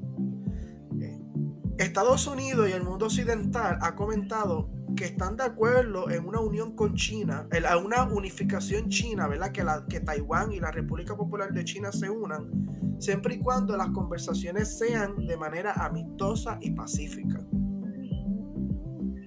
Pero el gobierno de la República Popular de China ha hablado que para esta década, y eso se ha comentado desde hace unos cuantos años atrás, que para esta década ellos esperan invadir a Taiwán, así como Rusia invadió a Crimea y luego comenzó a invadir la región oriental o la región del este de Ucrania. Pues así se espera que China haga con Taiwán. La diferencia aquí es que el presidente de Estados Unidos dijo que es política pública de Estados Unidos, que si la República Popular de China invade Taiwán, Estados Unidos va a intervenir militarmente. Escuchen lo que dije, si la China grande, ¿verdad? La República Popular de China va a invade o le dispara o ataca a Taiwán, Estados Unidos va a intervenir inmediatamente. A diferencia, ¿verdad? Con Ucrania, que Rusia invadió, pero Ucrania no tenía ningún pacto bilateral con algún país acerca de, una protección ante una amenaza rusa. Para aquí va a ser distinto. Si Taiwán invade, pero si China invade, la República Popular de China invade Taiwán, ahí sí entonces Estados Unidos va a entrar completamente en una guerra contra la República Popular de China y les aseguro que es una guerra que nadie quiere tener, porque sería una guerra nuclear. Como dijo el secretario general de las Naciones Unidas, Estamos más cerca de una guerra nuclear como antes nunca desde el año 1945 cuando se lanzaron las dos bombas atómicas sobre Japón en Nagasaki y Hiroshima. Así que hay que estar pendiente a las noticias, ¿verdad? No creo que esto cale un conflicto bélico, pero no se puede descartar tampoco. Y ya Rusia ha dicho que apoya la soberanía de la República Popular de China en tomar a Taiwán, Irán también. que los ánimos se están caldeando, ¿verdad? calentando a nivel internacional. Y hay que estar pues, bien atentos a lo que vaya a pasar también. No sé qué tú crees, qué tú opinas, qué tú piensas. Por lo que Nada, que si pasa algo, si pasa algo se lo debemos a la cabrona de Nancy Pelosi, que ni siquiera el presidente de los Estados Unidos dijo que estaba de acuerdo con la visita y ni siquiera el secretario del Pentágono, así que... E-, eso pienso yo, porque esa señora le da por ir para allá. Esa señora, cabrona que tras que está destruyendo Estados Unidos con sus políticas, también quiere destruir el mundo. A la misma cabrona que es, sabía otra, loca más, tiene como 70, 80 años ya, olvídate de eso. Eh, ajá. Este, este yo leí lo que dijo el, secretario de la ONU. ¿Qué está cabrón. Sí. No, está, está, fuerte. Y, y, también el secretario de Estado de Estados Unidos, Anthony Blinken, dijo lo mismo, que estamos ante una amenaza verdaderamente nuclear y hay que cuidarse, hay que protegerse, evitar el conflicto como se dé lugar se dé lugar. Eh, y, todo esto se desprende luego de la victoria de los comunistas liderado, liderazgo, liderado por Mao Zedong en el año 1949, que después de la Segunda Guerra Mundial, cuando sacan a los japoneses de China con ayuda de Estados Unidos y los nacionalistas y los comunistas chinos, ellos entran en una, en una guerra civil. Bien curioso, ¿verdad? Entran, este, retoman la guerra civil, entran en una guerra civil, sacan a los japoneses, sacan la Segunda Guerra Mundial y entran a una guerra civil. En esa guerra civil que entran los nacionalistas y los comunistas, ganan los comunistas. Y los nacionalistas, dirigidos por el famoso Chiang Kai-shek, se van a Taiwán. China, como mencioné, no, la China comunista no tiene, lo sacó de la China grande continental, pero no tiene el dinero para, ni los medios para ir para Taiwán, que es una isla. Se quedan allá, pero nunca lo reconocen. Y siempre China, en la República Popular, ha mantenido la política de que Taiwán es suyo y que lo van a anexar. Ahora mismo está la política de una sola China. ¿Verdad? Una sola China que es que Taiwán y la República Popular de China llegaron a un acuerdo que hay una China. Pero ¿cuál de las dos, si Taiwán o la República Popular de China, cuál de las dos es la verdadera China? Son otros 20 pesos. Y ese es el conflicto que se está viendo. Mucha gente, esto lo toma de sorpresa, mucha gente dice, no, nosotros pensábamos que la China es China ya el país grande, no sabía que habían posiblemente dos Chinas o la China dividida, pero sí, ¿verdad? Una división, igual que Corea del Norte y Corea del Sur. Es una división que, que está latente. Y algo que es bien curioso, ¿verdad? Para continuar entonces con los últimos temas. Algo que es bien curioso es que Corea del Norte y Corea del Sur todavía no, no han logrado la paz. No sé si tú sabías eso, Esos países siguen en declaraciones de guerra. Es que pues, ya no se atacan y se tiran misiles. Pero esos dos países siguen oficialmente en guerra. Todavía no han llegado a un tratado de paz. Que también eso es algo que está ahí latente y hay que tener vigilante. La, la, guerra, la guerra civil de China, ¿verdad? ¿verdad? Interrumpa. Eh, comenzó en el 27 Después por la Segunda Guerra Mundial se detiene y se retoma después de la Segunda Guerra Mundial. Y finalmente ganan los comunistas. Los nacionalistas y los comunistas se unieron, pero después se acaba y siguen luchando. Hasta que, ¿verdad? Termina la victoria con, los comunistas. Ajá, ¿qué iba a decir? No, no, este, que hay que ver qué pasa este, con, con la diabla esta de Pelosi. Este, a ver qué pasa y pues, veremos a ver. Yo creo que no va a pasar nada, pero. No, yo tampoco. Veremos a ver. Pero ahora no va a pasar. Hablando, hablando de barco. Exacto, vamos a hablar de la regata. Vamos a Este, fui a la regata. ¿Fuiste? Fui domingo. Estaba imposible. Las filas para las filas para montarse en, en, la, en, la, en los barcos estaban imposibles las filas para a ninguno, si las filas estaban estaban difíciles. Este y ya las dos, yo llegué como a las, llegamos como a las 2, 11 y pico, 12 y pico, y ya a las 2 de la tarde ya estaban cerrando el paso y la gente seguía haciendo fila eh, como si como si no hubiera un mañana. Eh, había fila para todos los todos los lugares para comprar comida, bebida, eh, o sea, estaba bien lleno. Estaba bien lleno. Era mejor llevar tu este, sándwich. ¿Ah? Era mejor llevar tu poca comida en una mochilita. Sí, un backpack o algo. Este, y la calor estaba bien intensa. Y de verdad que, o sea, estaba bien organizado. Yo pagué los 5 pesos para la. Pagamos los 5 pesos para para la transportación desde el Irán Bison, eh, dejamos la guagua ahí. Eh, o sea, había mucha transportación, todo bien organizado, había mucha seguridad, había mucho baño, mucha área. Faltaba más este, cosas para comida. Eh, había feria artesanal en el Paso de la Princesa. Quería ir al, al, de, al de cuartel de Valleja, pero no fuimos. Y, pero estaba bien fuerte, o sea, hacía mucha calor Sí, había una feria del Instituto de Cultura ahí en el cuartel de Vallajá, pero era en la eh, en las afueras, no adentro. Eh, eh, de verdad que los barcos se veían bien impresionantes desde el muelle, como uno puede ver, este, yo creo que fue una buena actividad. La música empezaba desde las 4 o 5 de la tarde, so que ya yo como a las 2 y media nos habíamos ido ya, 3 de la tarde no había mucho lugar donde sentarse y, pues estaba medio imposible porque había mucha gente, estaba bien lleno, pero eso significa que se dio buena promoción y pues todo el mundo estaba, este, estaba, pues, ¿verdad? Este, motivado a ir, que es lo importante, así que yo vi una carpa de una clase graduanda eh, de San Juan, de una escuela de San Juan, de una high, y en una entrevista en esa misma carpa dijeron que en dos días habían sacado como 20 mil pesos. O sea que, que, eso para una clase graduanda, eso es filete.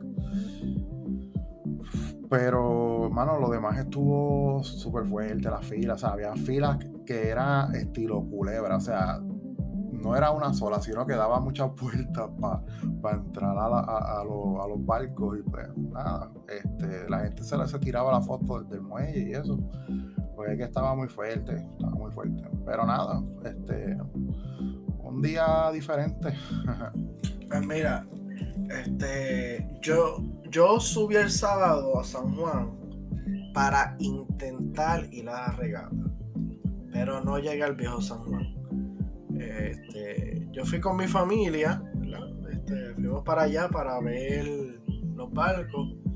Al principio me recuerdo que papi, cuando de camino a San Juan, yo iba guiando, papi iba viendo las noticias por Facebook y empezó a decir, pero son más que cuatro barcos. Y yo, sí, papi, pero si una regata se supone que haya mínimo más de 10.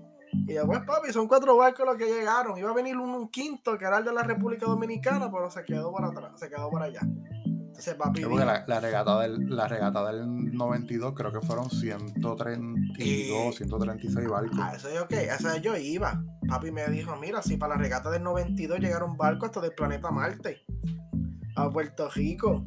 Y como es que ahora más que cuatro barcos. Y entonces papi dijo, pues no va a estar tan lleno porque con cuatro barcos.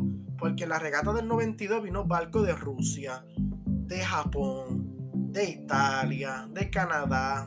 Tú imaginas el país y el barco estaba ahí. De Angola, de Madagascar. Para la regata del 92. Y entonces pues papi se quedó con el pensamiento de la regata del 92. Yo dije, papi, no, son cuatro barcos, cuatro países. Brasil, México, Uruguay y Colombia. Y papi, pues está bien, no va a venir, no va a ir tanta gente. Y yo, entonces yo dije, ¿verdad? Puede ser, vamos a intentar. Entonces, como el día antes, un amigo había ido el viernes cuando llegaron los barcos. Y él, me, y él llegó, él me dijo que él llegó al viejo San Juan de lo más tranquilo, no había casi nadie, vio los barcos, caminó por el puerto, comió de lo más tranquilo y se fue. Ahora entiendo yo que eso fue porque fue viernes, la gente estaba trabajando y la gente lo dejó para sábado.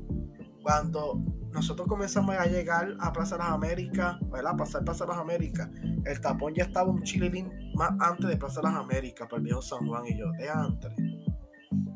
Ahí entonces yo salgo, voy a Plaza de las Américas, no hay parking. Eso fue como a las 11. Y yo dije, pues, las guaguas yo creo que se mueven rápido. Perdón, fui al Irán Bithorn. En Irán Bithorn no había parking. Después yo vengo, pienso, pues se va a mover rápido la guagua. Voy a, a Plaza de las Américas, lo estaciono. Cruzo la calle, la avenida Rupert, la calle esa, para ir a, al parking del Irán Bithorn. Yo conté más de 2.000 personas en la fila y como mil de camino a la fila. Eso estaba imposible, ese sábado. Y yo dije, pues yo no voy a exponer a los viejos míos a tanto revolú y calor y estar allí. Y le dije, vámonos. Mejor lo vemos desde Cataño. Este, desde la bahía de Cataño también se ven, o desde Isla de, bueno, Isla de Isla de Cabra no se veía, desde Cataño. Vámonos para Cataño, ponemos las sillas allí, traemos lo que íbamos a comer y nos sentamos ahí a verlo, con binoculares, pero lo vemos. Y eso fue lo que hicimos, porque estaba demasiado lleno, demasiado explotado sí, este, la, logística estuvo buena, ¿verdad? Porque. Pero eso sí, yo hubiese suspendido ese día, tal vez, ¿verdad? Tal vez me equivoque. El servicio de la AMA y hubiese puesto a las guaguas de la AMA a también trabajar en la movilización de personas del viejo San Juan a, al pelón del Irán Bison al viejo San Juan. Porque cuando yo vi eso tan explotado, yo dije, no, yo no voy a exponer a los viejos míos mejor vámonos, porque esto está, porque esto está, está fuerte, está fuerte. Y entonces nos fui primero a una librería allí en el viejo San Juan, ¿verdad? Para buscar unos libros ya del tema de que estoy pensando para de investigación. Y después nos fuimos para Cataño para ver desde allí los barcos y se veían. Vimos el cine Branco de Brasil, vimos el de Uruguay, Colombia y el de México. Este, claro, lejos, pero los vimos yo quería subir a los barcos, pero imagínate, no puedo llegar a la isla y iba a subir. Y eso fue sábado, que fue el día pique, entiendo. Pues este al parecer se dio, se dio más que, más que bien para, lo, para el propósito que era. Ojalá y lo sigan haciendo todos los años. Y, y, el año que viene vengan más barcos. Este, es un buen pretexto para ir al viejo San Juan. Eh, que nunca está de más. Nunca, nunca está de más. Mira, hablando del viejo San Juan, este, te vi en una fotito Ah, el ah, 25 de julio, Sí. al lado de, del señor alcalde, en las escalinatas de- del, del CAPI. Ya, e- estuvo bueno, estuvo buena la, la actividad. A, mí, a, mí, a me gustan las- todas las actividades así que sean de temas políticos. No de partidos políticos, pero de temas políticos sí, que es, es distinto, ¿verdad? Temas a partidos políticos. Y de verdad que la constitución, como yo siempre he dicho, es un paso ya sea para el estadista o independentista, porque ambos ambos estatus políticos necesitan una constitución y ya está hecha. Una constitución garantiza un gobierno organizado. Y tanto en una república como en un estado, tú necesitas un gobierno organizado. Que la relación que tenemos con Estados Unidos no es la mejor, pues claro que no. Pero que una constitución es un paso para lograr el fin político, tanto estadista, independentista, libre, asociación, pues sí lo es. Sí lo es.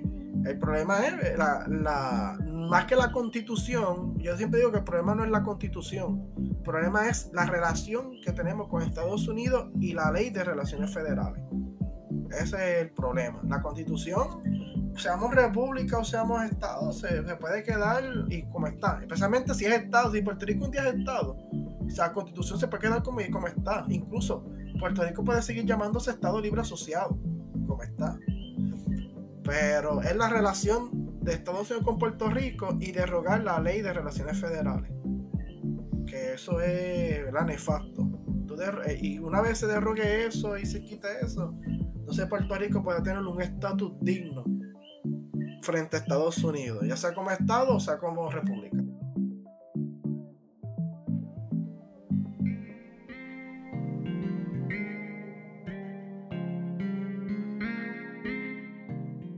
Amigas y amigos, recuerden que pueden seguir este episodio y todos los episodios de Dioscuros Podcast a través de las siguientes plataformas. Estamos disponibles en Anchor, iTunes, Apple Podcasts, Spotify, Pocket Cast, Google Podcast, Radio Public, Breaker, TuneIn, Angami y Listen Notes.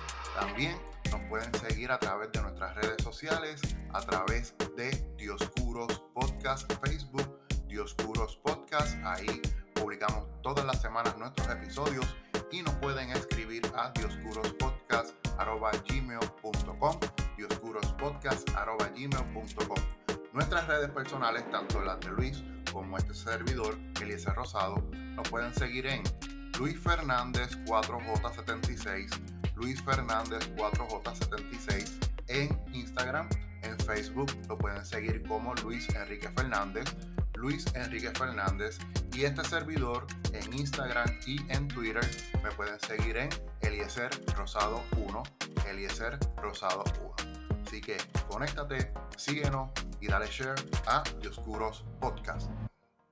Ok, y pues nada, eso es, eso es lo que yo siempre opino. Cualquier tema político. Pero, Ajá. pre- ajá.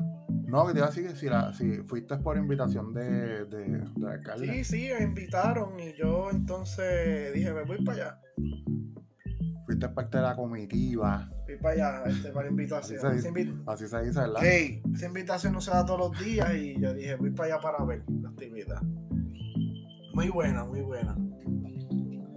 Y como, di- como dije, la constitución es para todos, independientemente de nuestra posición política. La constitución, una constitución se necesita. Como dice este, Juan Jacobo Rousseau, el famoso figura de la ilustración, eh, la constitución es un contrato social, que así se titula su obra, contrato social, entre el gobierno y el pueblo, y el pueblo y el gobierno, para una buena convivencia. Pues el ser, este entonces. Mira, ajá, este, no, espérate, no, no, no corte, no corte, tengo preguntas. ajá. Este, ¿hubo comida? Fíjate, hubo sí unas cuestiones ahí para picar y eso. ¿Qué hubo? ¿Qué hubo? Hubo empanadillitas, ese tipo de pollo frito, bizcochitos, cosas así. hubo jugo, refresco. Oye, fue La mejor parte de la actividad. esa es la mejor parte. Porque en verdad el, hecho era la actividad. Ahí es como que, como que una picaera para que lo, para que esperen lo que lo que empieza la actividad. ¿Me entiendes? La picaera era como eso. Para que esperen lo que llegue la actividad. Pues sí, eso es lo mejor, porque tanta habla y tanto discurso, bla, pues mejor esa es la mejor parte como es. Claro. Y, también se estuvo celebrando José César Barbosa, el natalicio, estos días también, que se figura como el padre de la estadidad. Y José César Barbosa fue una persona muy visionaria, porque de las pocas personas que podían viajar a Estados Unidos, fue él. Y ese señor se le ocurrió la idea, ¿verdad? Una idea por convicción. Porque antes de Barbosa sí existían personas estadistas, pero eran por, por beneficio económico. Pero Barbosa lo hizo por convicción personal. Cuando él fue a Michigan y dijo, contra, a ver, esto es, esto es bueno, esto es excelente. ¿Por qué no podemos tener esto en Puerto Rico? Porque ya estadistas habían antes de Barbosa. Ya había gente que hablaba que Puerto Rico se uniera a Estados Unidos. Barbosa no fue que descubrió América. Ahí cuando dijo, vamos a unirnos a Estados Unidos. no descubrió América, ya había gente. Pero esa gente lo hacían con un índole de beneficio personal, económico. Casi siempre eran hacendados, hombres de negocio, que veían en Estados Unidos un mercado para llenar sus bolsillos. Pero Barbosa lo vio como una convicción personal de fe de que la estadidad es lo mejor para Puerto Rico. Esa es la diferencia. Por eso es que él tiene eh, eh, ese honor de ser llamado el padre de la estadidad porque no es por cuestión de dinero, es por una convicción de que es lo mejor, no para mi bolsillo, lo mejor para el pueblo de Puerto Rico.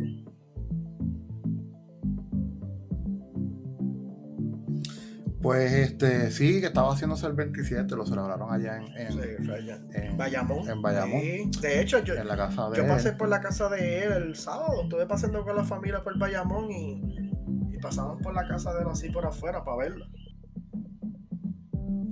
Mira, ¿y, cuándo fuiste? ¿Hacía calor? Bendito. Una calor. Allá. tú, estabas sentado, tú estabas sentado en el sol, so, ¿verdad? En la, en, la. Ah, la actividad, la actividad. No, fíjate, nosotros estábamos sentados en una esquinita y había sombra. Diablo, porque yo tengo, yo, yo me di senda quemar el cuello. Eh, allá en San Juan, el viejo San Juan. Hmm. Pero es que caminamos mucho, estábamos bajo el sol caminando. O sea, la parte que me más, la parte que más sombra había era en el Paso de la Princesa, que estamos viendo las artesanías. Después subimos por la Puerta de San Juan, subimos por Clara Lair y subimos por este, este el, hotel El Convento, llegamos a la catedral y volvimos a bajar por la, por la, por la puerta de San Juan, por la capilla del Cristo, y por ahí bajamos otra vez para el muelle. Este, me quemé, me quemé. Mira, pues vamos para el momento pop. Pues mira, este, a nuestros podcast escucha, yo sé que él y yo estuvimos hablando bastante sobre películas, este, analizando programas, series, etcétera.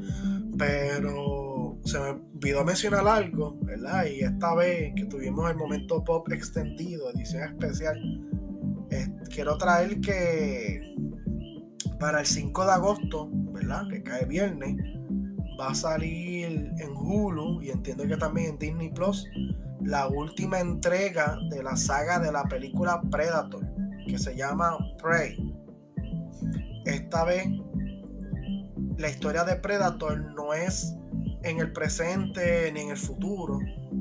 Esta vez la película de Predator ocurre en el pasado en el año 1719, este, correctamente hablando. En, esta película se reseña el origen de Predator y el origen de la historia de los Alien Predator en el planeta Tierra cuando luchan por la, contra la nación Comanche, contra los individuos de la nación Comanche, que es una nación indígena de Estados Unidos. Algo bien curioso es que, ¿verdad? Lo que han visto la película Predator, no sé si te la has visto, en la serie, las películas. Este, los Predator. Eh, alguna, alguna. Los Predator. No me acuerdo la historia. Ellos hacen su vida cazando por deporte. Ellos son cazadores por naturaleza. Se cazan entre ellos mismos y también, se, y también cazan a otras especies alienígenas. Y ese es su honor de vivir, cazar. Ellos no cazan personas que no tengan eh, eh, armas o herramientas de, pelea. O sea, que ellos siempre luchan contigo en condición igual. Si de momento tú no tienes armas en las manos, pues ellos no te van a cazar. Ahora, si tú tienes armas en las manos, ya sea pistolas, espadas, lo que sea, pues entonces ellos van a, a cazarte. Pero siempre tiene que estar en igualdad de condiciones. Si tú tienes espada, ellos van a luchar con su, con sus garras, filo. Si tú tienes armas, ellos van a luchar con sus armas lasers. ¿Verdad? E, e, es, algo bien curioso de, de, Predator. Que si ellos no te ven como. Si ellos no te ven que tú estás en una fuerza igual, no te van a cazar. Ellos son los cazadores por naturaleza y lo que es supervivencia en un mundo, en, una, eh, ¿verdad? La supervivencia en el bosque, supervivencia existencial, filosófica, eso lo recoge la película, la, cadena de la película Predator. En esta película Prey, pues vamos a ver los orígenes de cómo estos extraterrestres con una tecnología super avanzada bajan de nivel luchando con armas prácticas para poder luchar contra los indios comanches del siglo XVIII, que no habían lasers ni nada de eso. Así que, ¿verdad? Invito a que la vean. Predator es una excelente película, son buenas las películas de Predator. Este, yo no tengo momento pop. Este, Esa hablamos, hablamos, tú, tú, tú narraste toda la eh, los mundos de, Marvel. Ese ya se llama la fase 5 y fase 6. Sí, es verdad, hablamos mucho. Este, este episodio se va, a, se va a llamar, titular, Conversaciones entre nerds. Sí, ese es el. entre geek. Diálogos y conversaciones. geek. Ah, se va un buen título. Pues, Debate, diálogos y conversaciones. buen título. Debate, diálogos eso parece, parece nombre de, libro. Debate, diálogo y conversaciones. Diálogo se parece, eh, parece sinónimo de conversación, así que debe ser debate, discusión y conversación. Fíjate, pero, pero no, no es lo. Pues sí parece sinónimo, pero diálogo y, diálogo y conversación. Conversación es como algo más coloquial. Diálogo es algo más serio. E, esa, de por sí es la, diferencia. Eso yo debate, diálogo y conversaciones. Porque diálogo es cuando vamos a hablar un poco más de lleno con, con, los instrumentos sobre la mesa, con la información sobre la mesa. Conversación es, nos encontramos allí en, en el negocio y estamos hablando. Pues nada, llegamos al final del episodio número 51. El número del sueño imposible. Ah, ese es ah, de, 51, reflexiones. Ese es el número. Para el pegador. Este. este, bueno, veremos a ver. Nada, Luis, llegamos al final. Este, ya las, iba a decir las pautas, pero ya las pautas están grabadas hace, hace tiempo. Ya está, eso ya la costumbre. Nos veremos en el número 52. En el. Este. Tienes que pensar también, Luis, que el 52 puede ser una posibilidad de número porque hay otros estados que se quieren dividir. Tuviste la noticia de que California, este, posiblemente, digo, hay grupos internos, yo creo que muy minoritarios, que quieren dividir a, California en cuatro, cuatro mini estados. Sí, sí, yo lo, lo he visto. Y Texas eh, según su constitución, puede dividirse también en distintas partes. Vamos a ver, porque yo, entiendo, según la constitución federal, si mal no recuerdo, no se puede formar un estado de un estado. Algo así, hay que corroborar eso, ¿verdad? También. ¿Cómo es? Eso, eso será un buen tema en un futuro cuando se hable, cuando haya temas de estatus para hablar.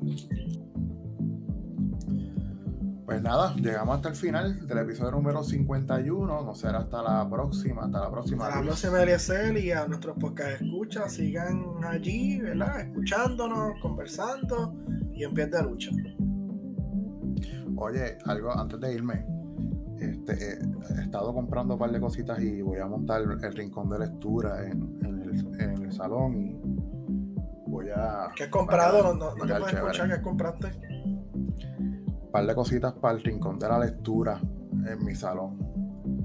Ahora que empiezan las clases, compré unos beanbags, eh, compré una alfombra, compré una matita, compré decoración.